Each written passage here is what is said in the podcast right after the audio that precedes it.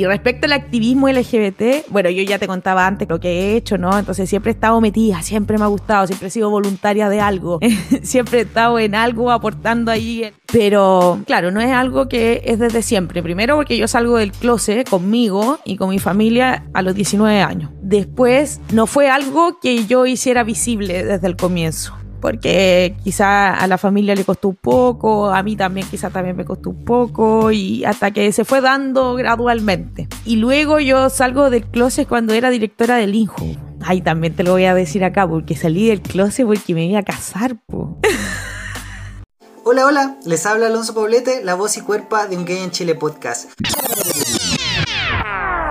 Soy Alonso Poblete, la voz y cuerpa de Un Gay en Chile podcast y les doy la más cordial bienvenida a un nuevo episodio de Un Gay en Chile podcast. Segunda temporada. Activismo LGBTIQA+, testimonios de vida, reflexiones. No estás sole. Somos caleta. Somos muches. Historias de vida. Personas como tú. Diversas. Disidentes. Comunidades. Cultura LGBTIQA+. Bienvenido a un Gay en Chile podcast. Bienvenidos a un nuevo episodio de Un Gay en Chile podcast. Soy Alonso Poblete, voz y cuerpa de Un Gay en Chile podcast, y te doy la más cordial bienvenida a una lesbiana visible para la constituyente. Entrevista a Camila Castillo Guerrero. En este episodio, Camila, abogada y quiqueña, nos cuenta con total naturalidad su camino en el servicio público como abogada, pero también su carrera en la política partidista, por más de 15 años. Además, nos relata un entretenido evento que la saca públicamente del closet en su ciudad Iquique y nos hace saber y entender muy bien cómo el centralismo pega aún más fuerte en las ciudades y regiones extremas de Chile. Yo les recordaré un bello episodio con dos amigos, Miguel y Daniel, ambos hombres cis bisexuales, quienes nos cuentan sus vivencias, experiencias y demandas frente a la aceptación, reconocimiento e integración de la identidad bisexual como una orientación válida, desmitificando conceptos erróneos frente a esta orientación sexual. Entonces, empecemos escuchando la primera parte de la entrevista a Camila. Espero la disfruten tanto como yo disfruté conversar con ella.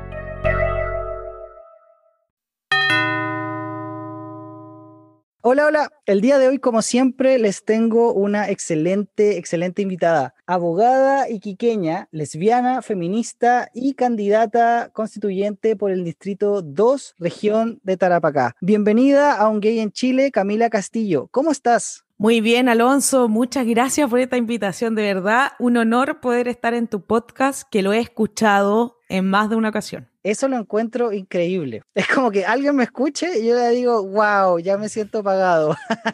¿Cómo descubriste el podcast? ¿Cómo llegó a tus oídos? Por redes sociales, yo creo que has entrevistado quizás en más de una ocasión a gente activista LGBTI que, tengo en mis redes sociales y ahí en los compartidos alguna vez llegué a tu podcast. Y además contarte que yo desde hace un tiempo que hago radio. Y el año pasado me puse un desafío ahí con mi co-conductor de radio y sacamos una versión especial, el programa se llama Pati Pelados. Y sacamos una versión especial de Pati Pelados constituyente, hicimos un ciclo de seis entrevistas, fue antes del plebiscito de la prueba. Y bueno, ahora casi todos los invitados son candidatos, pero y, y los conductores también, pero Pero allí también me puse a escuchar hartos podcasts y entre eso igual escuchaba el tuyo, debo decir. ¡Ay, qué bacán! Bueno, me imagino que si estáis aquí es porque crees en el proyecto y no lo encontráis tan penca, ¿sí o no? No es tan malo. No, es muy importante. Las comunicaciones a mí me encantan, a pesar de que soy abogada de profesión, pero me encantan las comunicaciones y creo que es muy importante el generar estos contenidos y sobre todo estos contenidos desde las disidencias sexuales, ¿cierto? Para aportar finalmente al debate público y que tú te des el tiempo de poder aportar en eso, yo creo que es tremendo. Qué bacán, gracias, de verdad, las palabras, esas palabras para mí es como que dicen bacán, toda la pega, todo el trabajo. Aquí se puedes decir todos los garabatos que queráis, no quiero ofenderte. Toda la paja, ¿cachai? De, de tener que editar, de tener que promocionar, está cumpliendo su objetivo, así que bacán, me poní súper contento. De hecho, yo también te escuché porque escuché a Connie. Sí, la Connie fue una invitada. Exactamente, entonces como yo también, ñoño, también ahí como que estaba tratando de buscar información para ver qué preguntas ya le han hecho, no sé qué, sacar ideas, también escuché el tuyo. Así que bacán, que bacán que estemos creando redes, que estemos creando espacio. Me parece genial, de verdad, muy, muy contento. Camila, bueno, te conozco re poquito porque no tuve tanto tiempo para psicopatearte. Para las personas que estamos escuchándote y que no te conocemos, ¿por qué no nos cuentas quién es Camila Castillo, la persona? ¿Quién eres tú? Qué difícil esa pregunta, ¿no? Hablar de uno, un poco pudor. Pero es importante, es importante. Dale, dale, mira, hay personas que hablan de la carta astral o, datos rosa anecdóticos, no sé, en volar, no sé, tienes un hobby súper interesante. Ahí cuéntanos. Sí, bueno, yo tengo 31 años, soy iquiqueña, nacida y criada acá, siempre he estado aquí en esta isla que le llaman ahora los jóvenes, ah, aquí en este puerto que igual ha entregado harta riqueza, súper orgullosa de ser iquiqueña. Soy abogada de profesión, estudié acá en la Universidad Pública Regional nuestra, que es la Universidad Arturo Prat. Por la edad también me tocó estar en presencia de varios hechos históricos sociopolíticos en el país, ¿no? Y protagonizarlos también desde ahí. Me tocó vivir la Revolución Pingüina cuando estaba en tercero medio y tenía 16 años. Después la movilización estudiantil del 2011. En ese tiempo además era presidenta del Centro de Estudiantes de Derecho de la Universidad Arturo Prat. Por lo tanto, tuve la oportunidad también ahí de tener algún rol importante en esa movilización que marcó mucho. Y después tuve la oportunidad de ser directora regional del Instituto Nacional de la Juventud entre el 2014 y 2016. Era muy chica, igual tenía 24 años cuando asumí en el INJUF. Después de eso, en los últimos dos años he estado más dedicada a la sociedad civil. Fundé Abofem acá en Tarapacá, la Asociación de Abogadas Feministas, y fui directora de Abofem entre diciembre del 2018 y diciembre de 2020. Sigo ahí participando a pesar de que, ay, lo voy a decir acá nomás, pues, es que nos independizamos. Ya no estaba Abofem Tarapacá. ¿Y en qué se, transformó? seguimos trabajando como abogadas feministas de la región, ahora somos AFEM Tarapacá, pero seguimos trabajando desde ahí, ¿cierto? Pero nos independizamos de la organización nacional. Y Napo, ahora asumiendo este desafío, bueno, también en algunas cosas más personales, soy la hermana mayor de dos solamente, tengo una hermana pequeña, no tan pequeña en realidad, ya está bastante grande, tiene cinco años menos que yo. Soy acuario, en mi signo, no me pregunté por la carta astral porque no tengo idea. Creo que mi ascendente es Escorpio, así que quizá ahí se pueden explicar varias cosas. Y como hobby, pucha, hace, lo contaba un poco al comienzo, ¿no? Del 2016 empecé a hacer radio. Primero por un tema electoral político, porque fui candidata a concejala y fue como ya hagamos un programa de radio, porque tú cachai que es importante para que me pueda escuchar más gente, pero después me quedó gustando. Igual es bien bonita la historia porque en ese momento hacía un programa radio que se llamaba Marquemos la Diferencia, que fue el eslogan de ese tiempo en mi campaña. Y y hacía el programa con mi hermana, que se llama Victoria. Y también para la familia era bien anecdótico eso, era, era bien bonito o generaba algunos sentimientos bonitos porque mi abuelo hacía radio mi abuelo que falleció y que hacía radio en la época de los 70, 80, tenía una voz profunda, ¿cachai? Esa voz clásica de la radio. Y, Como radio AM. Claro, sí, pues, antiguamente, ¿no? Eh, de hecho, mi abuelo acá, bueno, ya tan viejitos todos los que lo conocían, pero le enseñó a hacer radio a mucha gente en esta región también. Era muy conocido en el ámbito de las comunicaciones. Qué buena onda, o sea, está en tu quehacer o quizá en, en tu recuerdo, en tus memorias. Qué bonito, qué bonita experiencia. Sí, es muy interesante poder comunicar, así que agradecía también de tener esa oportunidad de poder comunicar a través de la radio a, la ciudad y sobre todo de poder generar contenido, ¿no? De generar contenido y de aportar al debate público, desde lo que somos, desde lo que creemos. Qué bacán, Camila. Oye, y la historia tuya respecto al activismo en general, ¿cómo llegáis al activismo? ¿Es algo que está en tu familia? ¿Es algo que nace espontáneamente? ¿Es algo que viene del colegio? ¿Tú lo viviste? ¿Cómo? Cuéntanos cómo llegas al activismo y cuál es tu relación también con el activismo LGBTIQA más o de disidencias. Mi activismo social y político desde muy chica desde los 16 años, como te contaba. Y no sé bien por qué, no sé si te podría explicar bien por qué me interesó la política, porque no vengo de una familia política. Mi papá y mi mamá son unos tipos súper normales que lo único que hacían era ir a votar. Quizás siempre yo tengo mucho recuerdo de siempre acompañarlo a ir a votar, siempre re preguntona como por quién van a votar. Recuerdo mucho, no sé, la elección de Lavín en ese tiempo, con Lagos, ¿cierto? O acá a nivel local, también tú sabes que Iquique es una región llena de caudillos políticamente. Oye, Camila, disculpa que te interrumpa, ¿Mm? pero no erais de las niñas que decía como voy a ser presidenta, no, tú no eras esa niña, no.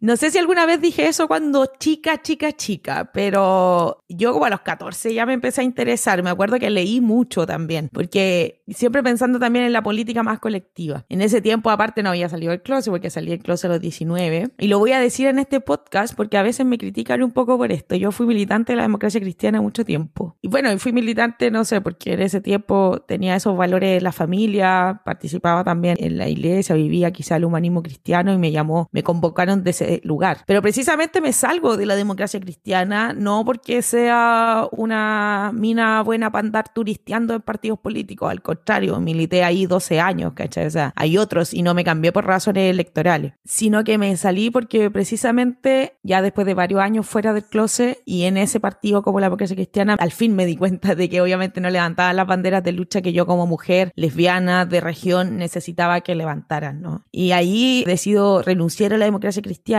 Creo siempre en la política colectiva, ¿no? La, creo desde ahí y ahí decido ingresar a Revolución Democrática, luego de, conocer el partido también, en lo que proponen, en lo que creen, en, lo que luchan y, me convocan desde ahí. Bueno, estoy desde el 2018 en Revolución Democrática, ingresé justo además en un periodo que acá se estaba terminando de armar la región porque costó harto aquí poder formarlo, pero logramos ya constituirlo. Bueno, esta es la primera elección que enfrenta Revolución Democrática también en la región de Tarapacá. También decirlo, ¿no? Porque es una muestra de, transparencia política también el decir la militancia y el por qué uno, uno puede estar ahí. Y respecto al activismo LGBT, bueno, yo ya te contaba antes como lo que he hecho, ¿no? Entonces siempre he estado metida, siempre me ha gustado, siempre he sido voluntaria de algo, siempre he estado en algo aportando ahí el tiempo luego de las obligaciones antes de estudiar, después de trabajar. Pero el activismo LGBT, claro, no es algo que es desde siempre. Primero porque yo salgo del closet conmigo y con mi familia a los 19 años. Después, no fue algo que yo hiciera visible desde el comienzo. No sé, porque quizá a la familia le costó un poco, a mí también quizá también me costó un poco y hasta que se fue dando gradualmente. Y luego yo salgo del closet cuando era directora del INJU. Ay, también te lo voy a decir acá porque salí del closet porque me iba a casar, po. Wow, y, ahí tenía. y fue noticia esa cuestión, estuve en la portada de todos los diarios. Y resulta que cuando se supo que yo me iba a casar, la cuestión fue noticia, bo. Que fue noticia porque era la primera autoridad en firmar el AUC. O iba a ser la primera autoridad en firmar el AUC. Bueno, nunca me casé, terminé con esa pareja. Y bueno, desde ahí también hice visible mi orientación sexual, mi identidad se me viene el matrimonio de, ¿era de la Kenita? El que quedó, una cosa así, como que quedó todo, armado y no pasó nada, que quedó todo en eso. Desde ahí, obviamente, la visibilidad, tú sabes que es el primer paso, ¿no? Lo primero que, uno hace y lo importante, además, sobre todo para las mujeres lesbianas, al ser visible. Y en los últimos años, ya como abogada, también he podido poner a disposición esta profesión en defensa de los derechos de la persona de la diversidad sexual. De hecho, el, el año pasado logramos un fallo muy bonito que desde Abofem con otras compañeras y colegas de ahí, porque fue un fallo en, el contexto de una solicitud de cambio de nombre y sexo de una mujer trans casada con hijo. Recuerda tú que cuando nace esta ley quedó un vacío respecto a qué pasaba con la afiliación de los hijos de cuyos papás iban a rectificar el nombre y sexo. Entonces, claramente acá el Tribunal de Familia en primera instancia también nos rechazó eso. O sea, nuestra representada iba a mantener su identidad por un lado, pero respecto a su hijo iba a seguir teniendo su identidad masculina, ¿cachai? Así de brígido. Bueno, apelamos y lo ganamos en un recurso de apelación bien arduo. Nos ha apoyado también ahí Fundación Iguales, la doctora Fabiola Latrop también con unas opiniones jurídicas que incorporamos y la Corte de Apelaciones de Iquique, que siempre es muy conservadora, se la jugó y sacó un fallo, pero hermoso, que, porque el primer fallo en Chile que reconoce la maternidad a una mujer trans y en realidad lo que significaba también era reconocer los efectos integrales de la ley de identidad de género, alcanzando incluso la afiliación. Así que fue una tremenda noticia también eso, salió en hartos medios, también contenta, tú sabes que a veces las noticias cola no se cubren tanto por los medios, y ese fallo yo espero que logre también ahí trascender, la idea, porque era algo que no estaba solucionado y que el registro civil no estaba solucionando. Todo el rato. Mira qué bonito en todo caso saberlo. Y tienes mucha razón cuando hablas de la noticia o de la cobertura de las noticias en general en los medios tradicionales. También hay que decirlo, porque no van a salir nuestras noticias en los canales de Santiago o en los canales que tienen quizás más tradición. Siento yo que eso es lo importante de crear, como dijiste tú al principio, espacios como este, donde podamos conocer y entender que estas cosas sí están pasando, están habiendo mejoras, están habiendo cambios, avances, que es súper importante. Y te quería preguntar, quería volver un poquito atrás porque me parece demasiado interesante todo lo que me contaste, sobre todo lo del matrimonio. quería saber. oye, pero ahora tengo, estoy en otra relación muy seria también.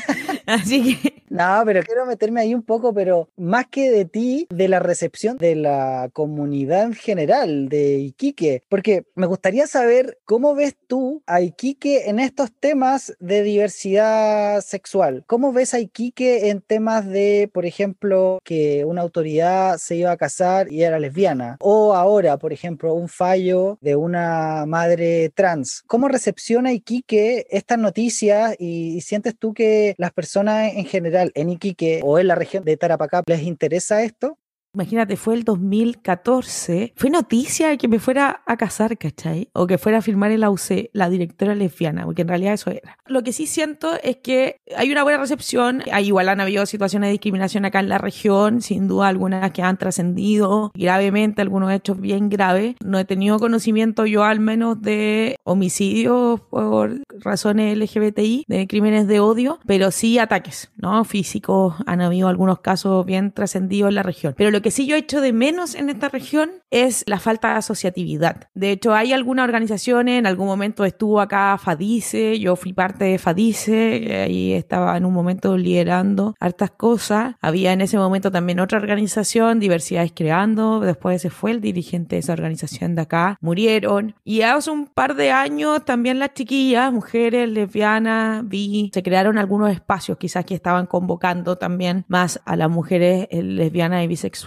pero aún así yo creo que falta. Hay algunas razones incipientes, pero a pesar de eso, por ejemplo, Caniquique es el primer lugar en donde se crea una filial de Fundación Selena. Entonces, es como, hay necesidad, pues hay necesidad de generar espacios, apoyos y ayudas para la comunidad LGBT, pero yo siento que todavía nos falta ahí en temas de asociatividad, a pesar de reconocer los esfuerzos que se realizan por parte de algunas personas, hombres y mujeres, cis y trans y no binarias también, en poder empezar a crear espacios. Vale, vale, entiendo. ¿Y cuál crees tú que es el futuro de esa asociatividad? ¿Crees tú que, es necesario para que eso ocurra? Yo creo que en general la región tiene bajos niveles de asociatividad. Ya eh, cuando fui directora del INJUB lo pude comprobar. También existen bajos niveles de asociatividad juvenil. Yo fui voluntaria de techo en algún momento y acá éramos siempre las regiones que teníamos menos voluntarios, cosas de ese tipo. Yo creo que en realidad hay que seguir insistiendo con los temas, hay que seguir abriendo los espacios y hay que seguir generando los contenidos que puedan convocarnos en los distintos intereses que tenemos. Soy la única candidata LGBT a constituyente en la región y sin ninguna intención de autoasignarme representante de la comunidad, para nada, ¿no? Para que nadie se esté ofendiendo en este momento.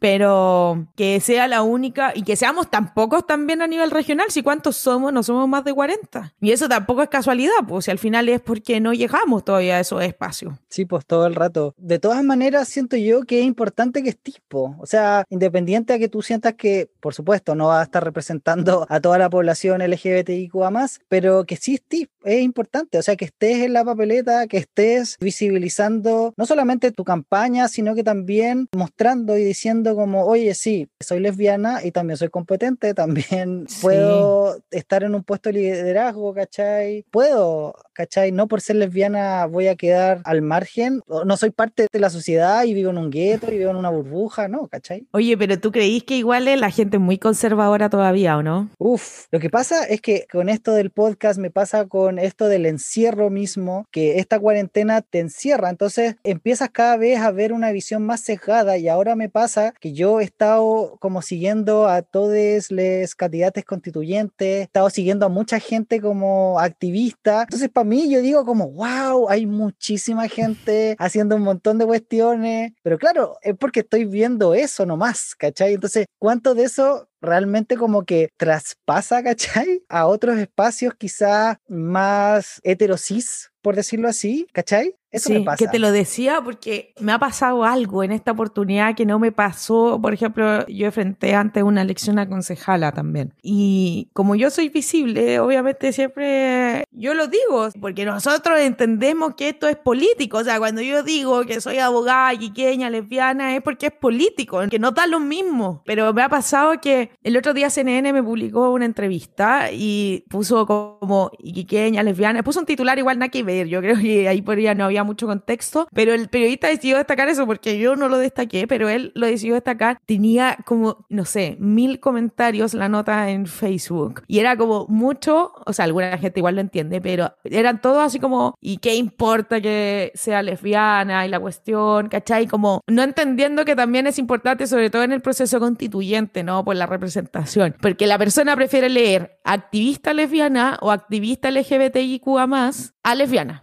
¿Cachai? Porque si ponemos activista LGBTIQ más, no hay ningún problema. Pero si se pone la identidad propiamente tal, no parece que es un problema aún. Es que siento yo que hay muchas personas que, yo no sé si sea esto un tema de que el mismo feminismo está levantando este cuestionamiento, quizás como educación o esta conciencia, concienciación respecto a las identidades que no es lo mismo y no da lo mismo. Todavía está, creo yo, en mucha parte de la población este sentir de como, ay, pero ¿qué importa que seas gay? Si igual vives tu vida, ay, si estamos bien a mí nadie me ha matado, como que nadie me ha violentado, yo he tenido todos los privilegios, ¿cachai? Y como que está mucho ese, como falta de empatía o como falta de conciencia.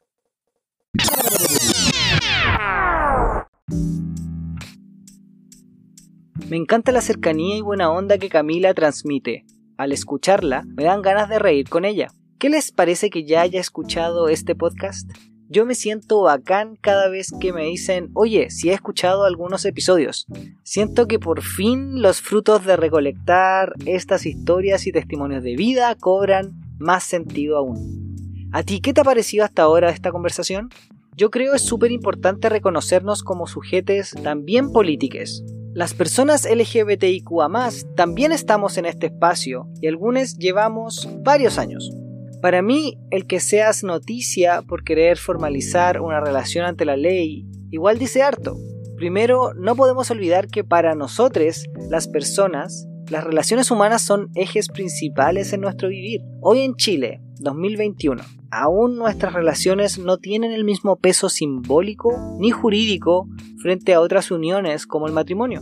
Y si bien para muchos este tema no debería serlo, creo yo mientras siga habiendo desigualdad seguiremos habiendo personas visibilizando estas situaciones.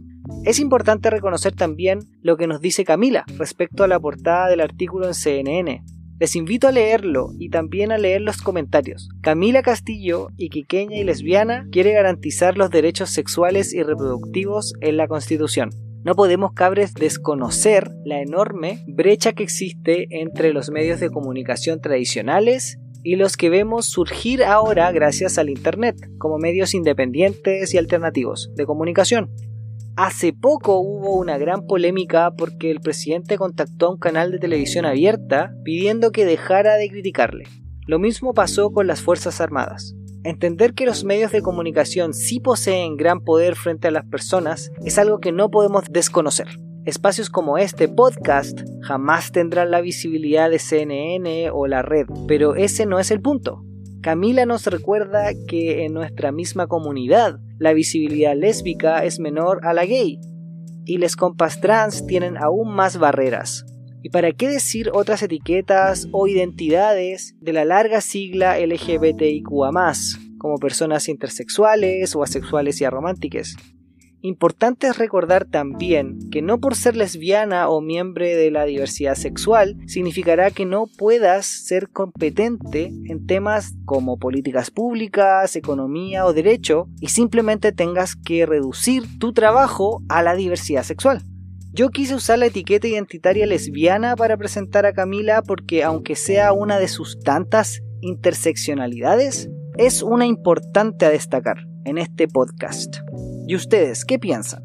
Después de escuchar tantos episodios diciendo la importancia de la visibilidad y que diversas voces se tomen los espacios, ¿les ha hecho sentido? A mí cada vez más. Por lo mismo, también es importante conocer la realidad que tiene Camila como iquiqueña, como abogada feminista, como dirigente, como aficionada a las comunicaciones y amante de la radio.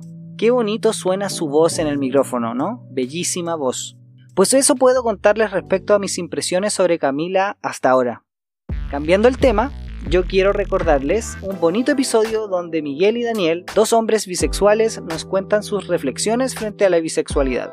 Otra de las etiquetas bastante invisibilizada en general en los colectivos LGBTIQA. Miguel nos desmitifica varias creencias erradas sobre la bisexualidad y Daniel nos habla sobre su visión del por qué no se asocia con el activismo ni se considera activista. A todo esto, este es Daniel quien me ha ayudado con la música de la segunda temporada de este podcast y ya le dije que quiero hacer un jingle, una canción, así que Daniel me ayudará en eso, pero si tú te animas también a ayudarme a crear una canción, contáctanos y creemos algo entretenido. ¿Qué se imaginan ustedes? ¿Una pista electropop house, un reggaetón, trap o un rapeo freestalero? Cuéntenme en un Gay en Chile podcast en redes sociales o mi correo electrónico. Entonces escuchemos un trocito de la entrevista de Miguel y Daniel en Dos Hombres B en Chile, de la primera temporada de este podcast.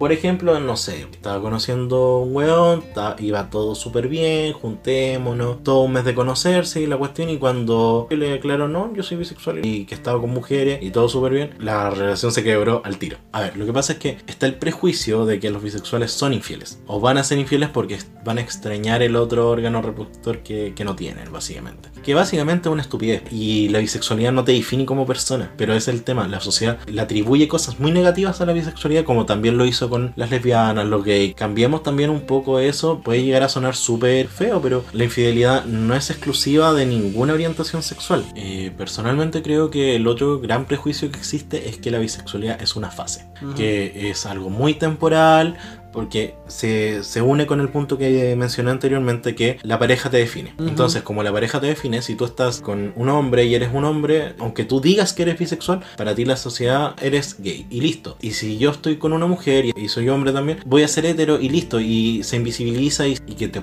tienen que aceptar así, o sea, no, no, no, des por hecho de que por ser bisexual estás disminuido como hombre o como mujer y, y no ya que digan que soy hetero, no ya que digan que soy bueno, no, si tú no estás cómodo, hazte respetar y está con alguien que te respete tal cual eres. Y si para ti ser bisexual es parte de tu identidad y es una parte importante de tu identidad, bueno, vos dale. Tienes que estar con alguien que te acepte tal cual es una experiencia agradable, porque te das cuenta que la emoción de amar es la misma para mm, ambos géneros más que un tema de vida privada, yo lo vivo de una manera íntima porque siento que el activismo cae en el dogma y eso me incomoda un poco. Si tienes alguna orientación sexual y lo expresas abiertamente, no veo por qué crear un dogma para, para hacer valer o hacer sentir al mundo que tiene que ser respetado. Yo siento que los humanos por decencia debiesen ser respetuosos entre unos y otros me hizo la cruz porque andaba con pelo largo. Y frases tales como que la gente homosexual, bisexual, y que todo le atribuye que todas esas, decisiones afectivas eran absolutamente sucias. Y obviamente me indigné, pues le dije, o sea, ¿qué le pasa? ¿Cómo,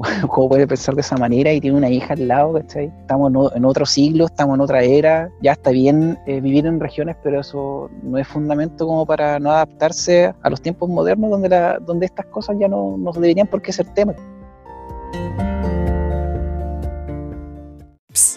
yo sé que estás aún escuchando, entonces me puedes ayudar compartiendo este episodio. No te olvides de seguirnos en Spotify y escribir una reseña positiva en Apple Podcast. Esto nos hará crecer y que más personas puedan disfrutar de este podcast. Muchas gracias. Ahora volvamos con la entrevista.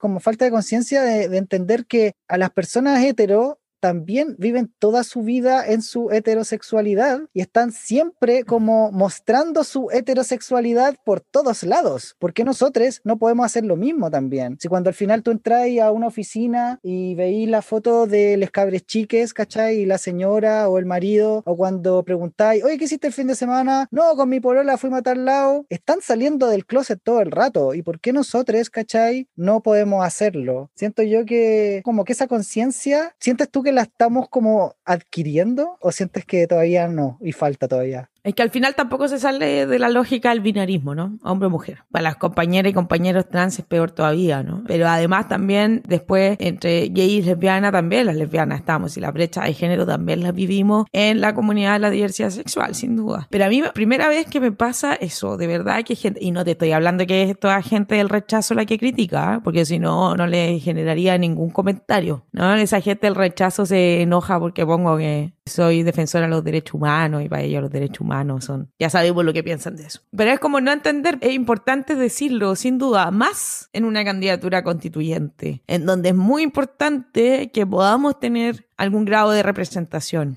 Todo, todo, todo el rato. Oye, Camila, y siguiendo en esta discusión o conversando sobre la constituyente, ¿cómo ves tú a Iquique y la región de Tarapacá, el distrito 2, en general en términos de sus necesidades, en términos de las cosas que están al debe, en términos de, de lo que necesita crecer y mejorar la región. Yo creo que este momento constituyente da harta esperanza para las regiones y sobre todo para las regiones que somos extremas. Da una esperanza de poder, hay que repensar Chile desde las regiones, desde las regiones como protagonista, no podemos seguir teniendo un país centralizado. Yo no sé si en Santiago usted recibe la respuesta cuando uno va a un servicio público y es súper normal la respuesta de que espere que nos tienen que responder de Santiago. Esas cosas las vivimos todos los días, hasta para cambiar un semáforo. Son muy comunes ese tipo de respuestas. Y ahí, para ejemplificarlo con algo muy simple nomás, el centralismo, ¿no? Entonces ahora tenemos primeramente la posibilidad de generar una nueva forma del Estado. Ahí va a ser una gran discusión, ¿no? Porque ahí entramos, que ¿cuál es esta nueva forma del Estado? Mantener el Estado unitario, pero entregar un poquito más de poder a las regiones, repensar Chile en un Estado federal o quizás en un estado regional o autonómico. A mí me gusta más esa última, en verdad, pero va a ser una discusión importante, ¿no? Y para las regiones va a ser precisamente una discusión clave para saber cómo nos vamos a ver enfrentados. En esa misma línea también la protección de los recursos naturales es un temazo. Esta misma semana pasada se empezó a discutir en el Congreso el royalty minero, cuestión que también ahí nos llega de cerca porque precisamente en nuestra tierra la que entrega el mineral, entonces, y vemos, nosotros vemos cómo se produce la riqueza, cómo se empobrece la sociedad también y las comunidades con esa misma riqueza, ¿no? Porque a la vez, claro, la riqueza, algunos trabajadores, porque las mineras ni siquiera son capaces de tener una mano de obra mayoritariamente contratada desde la región, de hecho los cargos directivos no son de acá, entonces las jefaturas principalmente tampoco no son de acá de la región y la mano de obra que contratan de acá es la, la obrera obrera, ¿cachai? Y empobrece a las comunidades sin duda, el agua, el derecho al agua una cuestión transversal en Chile que se debe, acá también tenemos problemas del agua, así que debemos obviamente ahí reconocerlo como un derecho fundamental y garantizarlo a cada una de las personas que viven en este país. Y la protección de los recursos naturales que a la vez obviamente va a generar ahí también un mandato constitucional para que el Estado pueda también recaudar más impuestos a través de la explotación del cobre y eh, de, y de los minerales. También yo creo que es muy importante para Tarapacá la anticorrupción. Chile ha sufrido la anticorrupción, pero además Tarapacá, o sea, Corpesca nos pegó, pero, o sea, los dos parlamentarios condenados son de acá. En este momento, el caso de las luces LED, que le llegó a Tajahue, eh, comenzó acá la investigación. Nosotros tenemos la mitad del consejo municipal, bueno, ahora renunciaron, en este momento están con arresto domiciliario total, pero estuvieron en prisión preventiva también en como tres, cuatro meses. Yo soy abogada querellante en esa causa también. Entonces, también creo que es muy importante cómo establecemos un principio de anticorrupción de forma transversal que pueda otorgar los mandatos constitucionales que puedan ahí desbordar en nuestro ordenamiento jurídico como región, como ciudadanos de acá, hemos visto lo que es, uno sufre con la corrupción política. Así que un tema yo creo también importante, pero sobre todo la regionalización va a ser ahí clave, ¿no? Desde como la nueva forma del Estado y también cómo generamos más riqueza y cómo también premiamos a las regiones que entregan riqueza a este país. Por ejemplo, que la SOFRI sea para Tarapacá. Súper, wow, qué interesante. Respecto a lo de la pregunta de si es que te pasa que en Santiago te preguntan, onda como esperemos de Santiago, no sé, no sé. Hay que responder a eso. Igual deben vivir la burocracia, sin duda, pero quizás no es territorialmente marcada como la vemos acá. Claro, es que eso estaba pensando, eso lo estaba pensando y sí, todo el rato, claro, es algo que no lo vemos así y no lo vivimos así. Camila, te iba a preguntar, conectando este análisis, este análisis que hiciste de las necesidades de la región con tu candidatura y tus propuestas, tus ejes del proyecto que pretendes llevar a cabo si estás en la constituyente, en la convención constitucional. ¿Podrías contarnos un poco al respecto Sí, yo cuando anuncié la candidatura, anuncié también una ruta constituyente que le puse en mi momento de creatividad. Seis ejes para la nueva constitución. Obviamente no son lo único, pero no le vamos a presentar a la gente el texto constitucional. Hay algunos candidatos que andan con una constitución que escribieron, pero la vamos a escribir en conjunto. Bueno, los derechos de las mujeres, es un tema obviamente muy importante para mí, para todas nosotras, ¿cierto? Que, que, podamos tener una constitución que de forma transversal nos reconozca, nos proteja. Lo que ya te nombraba también, el medio ambiente, la anticorrupción y la regionalización, que ya, ya me referí un poco a ello. La inclusión, sin duda que la inclusión ahí es muy importante. Yo creo que, que uno de los desafíos también de este nuevo texto constitucional es cómo se puede establecer un principio de no discriminación. Nosotros ya hemos vivido lo débil que ha sido la legislación que se ha ido creando hace pocos días, desde esta fecha que estamos grabando este podcast, se conmemoraron nueve años de la muerte de Daniel Zamudio. Y nosotros sabemos, ¿cierto?, que ha sido, que no falta. O sea, claro, se creó una ley, pero al final la ley poco y nada ha servido y no necesitamos que estas cuestiones también sean por ley. O sea, si bien va a haber una ley posterior, necesitamos que exista un mandato constitucional. Y eso sin duda que además va acompañado de poder establecer la igualdad de forma sustantiva y no una mera formalidad romántica en la constitución como está ahora, porque sea robusta. Y no sé si me queda alguno de los ejes por ahí, pero esos eran los seis. Sí, te iba a preguntar cuál es tu opinión o cuál es tu forma de ver esta problemática, siento yo, porque ciertas personas o algunas personas plantean que en la constitución estos derechos ya estaban, en la legislación esto ya estaba, que esto es simplemente un tema de voluntades. ¿Qué tan así lo ves tú? Como decir como que falta voluntad para legislar o que se tomen las medidas, que falta voluntad para que se fiscalice o que las personas en sí no están haciendo su pega. Es que la constitución establece los principios y valores de un país. No podemos pretender decir, ok, si la igualdad está en la constitución, pero ¿desde dónde nace esta constitución? Eso es muy importante. Tampoco hay que reducirlo a que solamente es necesario porque hay que crear una constitución democrática y volver a tener una constitución neoliberal como la que tenemos. Claramente no. Debemos avanzar más allá, pero al final también son discusiones y reflexiones muy profundas desde dónde lo pensamos, ¿no? O sea, la seguridad, por ejemplo, ¿no? ¿De dónde dónde pensamos la seguridad ahora, la seguridad nacional que establece esta constitución, ¿cachai? ¿Desde dónde la piensa? Desde la fuerza. Precisamente desde ahí, cuando hablamos de seguridad, que, y hablo de la seguridad porque sin duda que la, la seguridad es uno de los primeros problemas y prioridades de la gente. Y tenemos que empatizar con eso, obviamente, pero para solucionar eso también tenemos que repensar desde dónde pensamos la seguridad a nivel constitucional para que pueda permearnos. El hecho de que tengamos establecida la seguridad nacional como la tenemos en este momento en la constitución hace que la actuar de carabineros de Chile sea como es.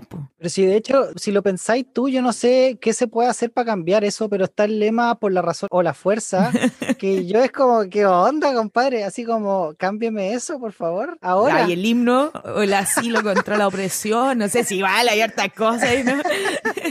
por eso yo digo, o sea, hay personas que dicen que se acabó Chile, que Chile se murió, otros que dicen, o otros que dicen que Chile despertó. ¿Cuál de esas analogías te gusta más, Camila? sientes tú? ¿Será que Chile de verdad se murió y que lo estamos construyendo de nuevo o, no es tan así? Yo creo que es un Chile que se cansó. Es un Chile que se cansó, que explotó, que ya no aguantó más, porque ya era insostenible. Ya era insostenible poder mantener un país como el que teníamos, a punta de deudas, ¿no? A punta de deudas que ni siquiera podemos pagar a fin de mes, que además te hacen precarizarte toda la vida, o tener aparentemente una vida un poco mejor a costa de esas deudas que no alcanzáis a pagar y que además no podéis vivir una vejez tranquilo porque ni siquiera tenéis acceso a una pensión digna, ¿cachai? Quizá para los cientistas políticos, o sea, ellos analizaban que esto pasara mucho antes, pasó el 2019 nomás, pasó cuando tenía que pasar, acuérdate que Bachelet intentó, yo era parte del gobierno en ese momento además, y me tocó liderar ese proceso aquí también en, en Tarapacá, cuando se intentó realizar estos cabildos, ¿te acuerdas? Y no prendieron, po. no prendieron porque al final era muy importante que este momento constituyente naciera desde las bases, naciera de forma espontánea ese diálogo previo. Y claramente no prendió cuando fue eh, mandatado desde la élite política, ¿no? Desde el gobierno. De ahí no pescaron, pues no, no había sintonía con la ciudadanía. Al contrario, nace de forma espontánea desde la calle y es la clase política la que tiene que recoger esto y decir, ok,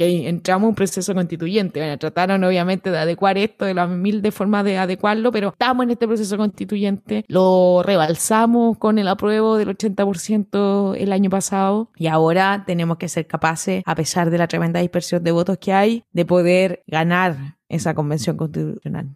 Bacán, súper Camila. Oye Camila, estamos llegando al final de nuestra entrevista y conversación. Te iba a pedir que nos regalaras algunas recomendaciones. No sé si tienes algo de cultura o cultura pop, como que nos des quizás libros para leer o películas documentales para ver o podcast, el tuyo, por supuesto, o programas de radio para escuchar. Sí, eh, yo soy reforme, pero bueno.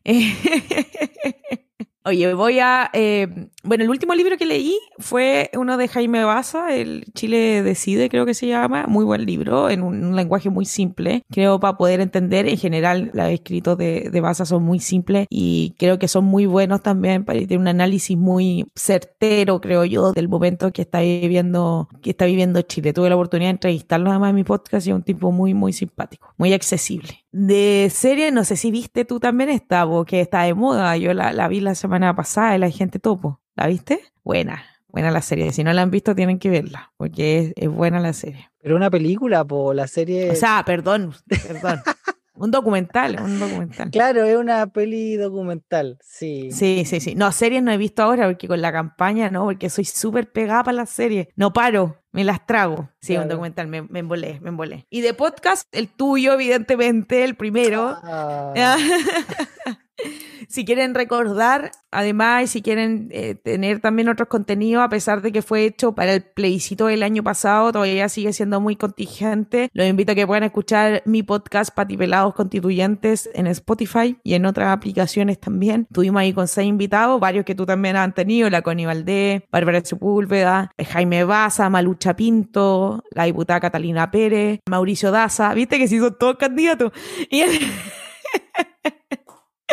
Mauricio Daza, muy secuel. Pero buena, y, y, también, lo que me gusta mucho es Copadas de las chicas feministas, que además lo voy a recomendar porque hace unos días ahí me compartieron también uno de mis videos y voy a aprovechar también de recomendar en este podcast en cuanto a música. En Iquique hay hartos creadores de música. Y el jingle de mi campaña me lo hizo una tremenda amiga. No sé si lo escuchaste ahí, que está en mi Instagram. Lo pueden ver ustedes también. Subí un videoclip además hace poco que está muy encachado. Y la que canta ese jingle es Natalia Norte, que es una tremenda cantante iquiqueña que a mí igual me gusta mucho escucharla. La escucho siempre que me subo al auto. Y para los que no la conocen, le invito a que la puedan buscar ahí a la Nati Norte, que es muy, muy seca. Oye, otra cosa que no quiero dejar de decirlo, es que en esta campaña estoy trabajando solo con, o sea, a la cabeza está puras mujeres, los hombres están asistiendo y además son puras mujeres lesbianas. Así que creo que eso me va a hacer ganar.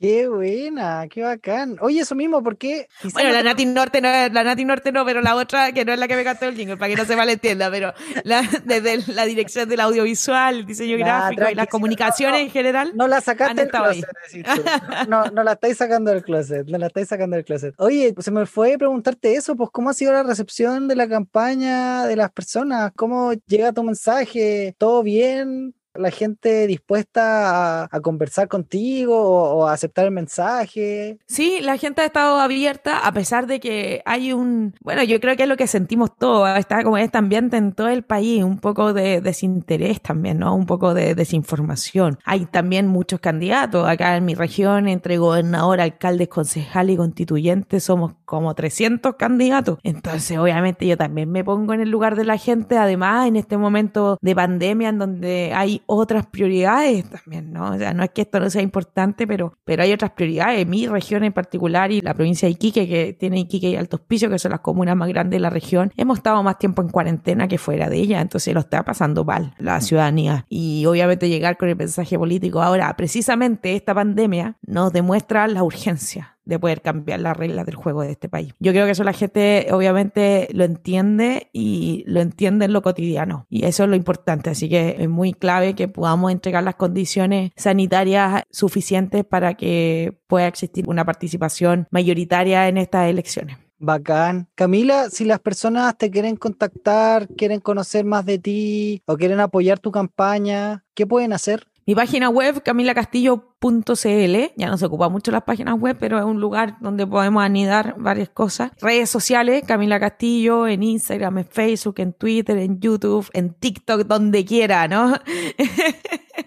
Menos en Tinder, que no estoy. Pero Oye, yo pensaba, sí, está bueno cómo hacer una campaña ahí. Oye, ¿sabes qué? Tengo un amigo que por Grindr le han salido varios fotitos. Mira qué buena. De hecho, lo encuentro bacán. Bacán. Así que ahí me pueden buscar como Camila Castillo. Camila Castillo Guerrero igual, pero aparezco más como Camila Castillo en casi todas las redes sociales y camilaconstituyente.cl. Buenísimo, Camila, estamos llegando al final de la entrevista. ¿Algo que te gustaría recalcar, resaltar, que se nos haya quedado en el tintero? No, solo agradecerte la invitación, volver a felicitarte por este espacio. Muchas gracias por el contacto, de verdad, feliz de poder participar en este podcast. Además que es la primera vez que voy yo a un podcast. Ah, ¿Cachai? no, Que es no. súper raro viendo esto, porque además hago radio, ya es raro cuando estáis de entrevistado. Bueno, normalmente lo estoy, pero igual es, es extraño, estoy acostumbrada a estar al otro lado del micrófono. pero bien, pues feliz por la invitación. La, la gente, obviamente, espero que puedan sobrellevar esta pandemia de la mejor manera posible. Espero que los parlamentarios también ahí puedan realizar las gestiones necesarias para que este gobierno responda como tiene que responder y que podamos participar y tener el proceso constituyente que nos merecemos tener.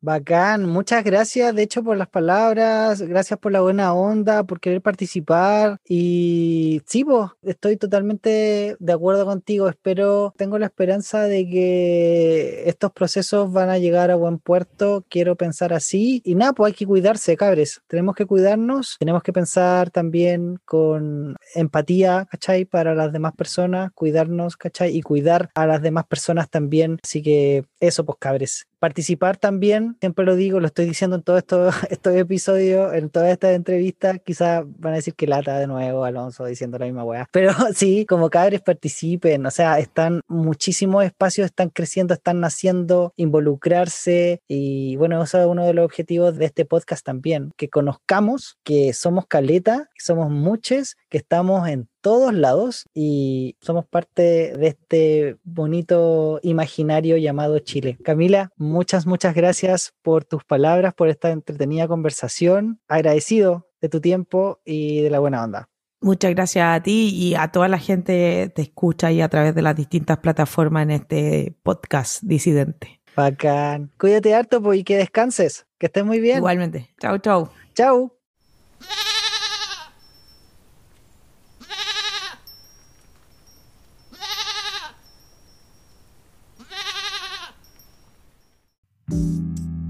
Bonitos mensajes nos deja Camila y mucho que reflexionar. También buenas recomendaciones. Yo insisto, escúchenla en su podcast Patipelados Constituyentes y lean sobre ella en notas que ha dado también en prensa. ¿Ustedes habían pensado así lo fuerte y duro que es el centralismo? ¿Lo limitante y frustrante que debe ser? Creo podemos empatizar muy bien con eso si pensamos en nuestras comunas, a las personas que vivimos en Santiago. Cómo ciertas comunas no tienen los mismos servicios o lugares y debemos irnos a buscar por otro lado lo que necesitamos.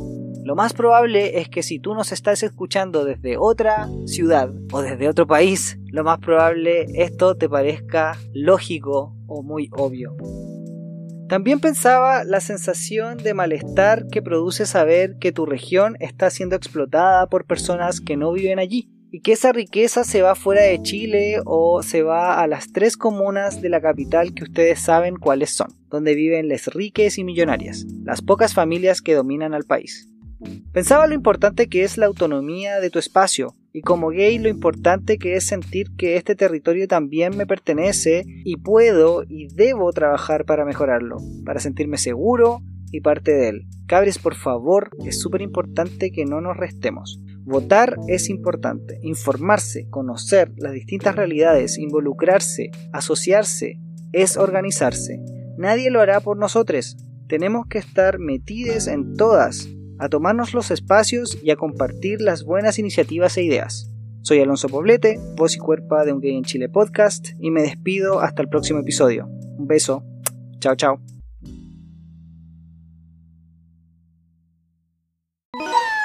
En el próximo episodio.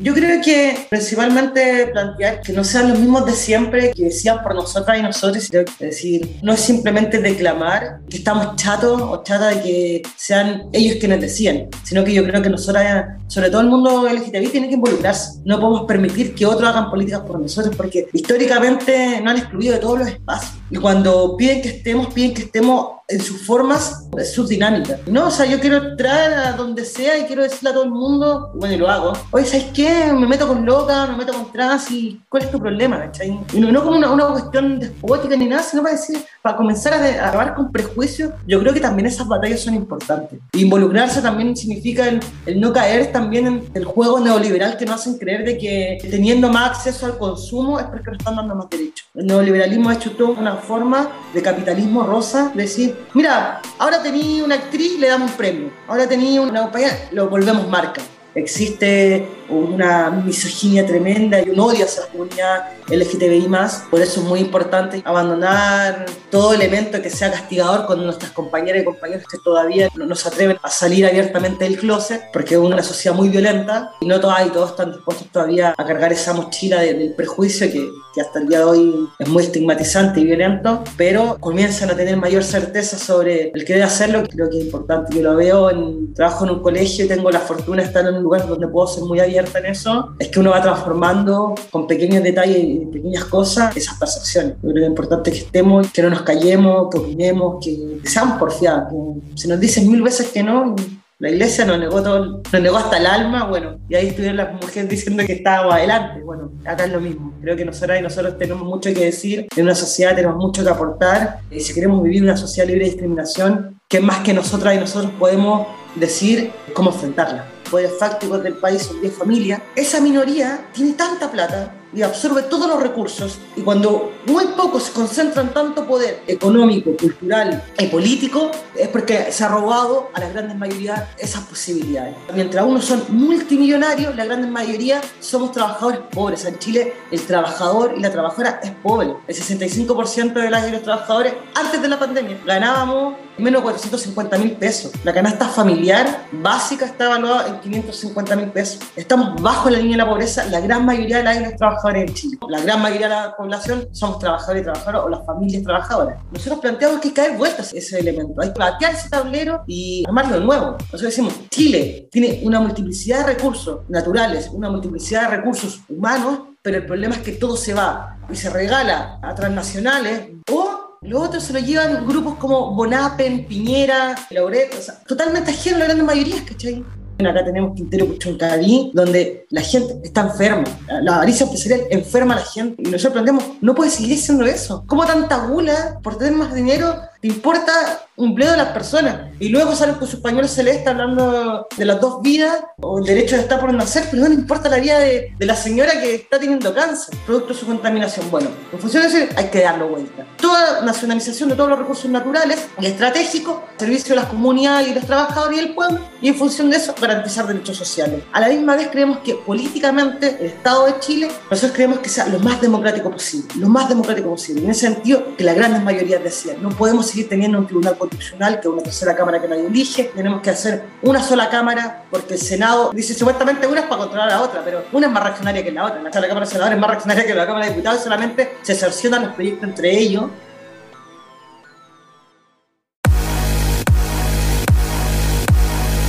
¿Qué te pareció este episodio? ¿Te gustó? Entonces por favor compártelo y dale una crítica positiva en Apple Podcast.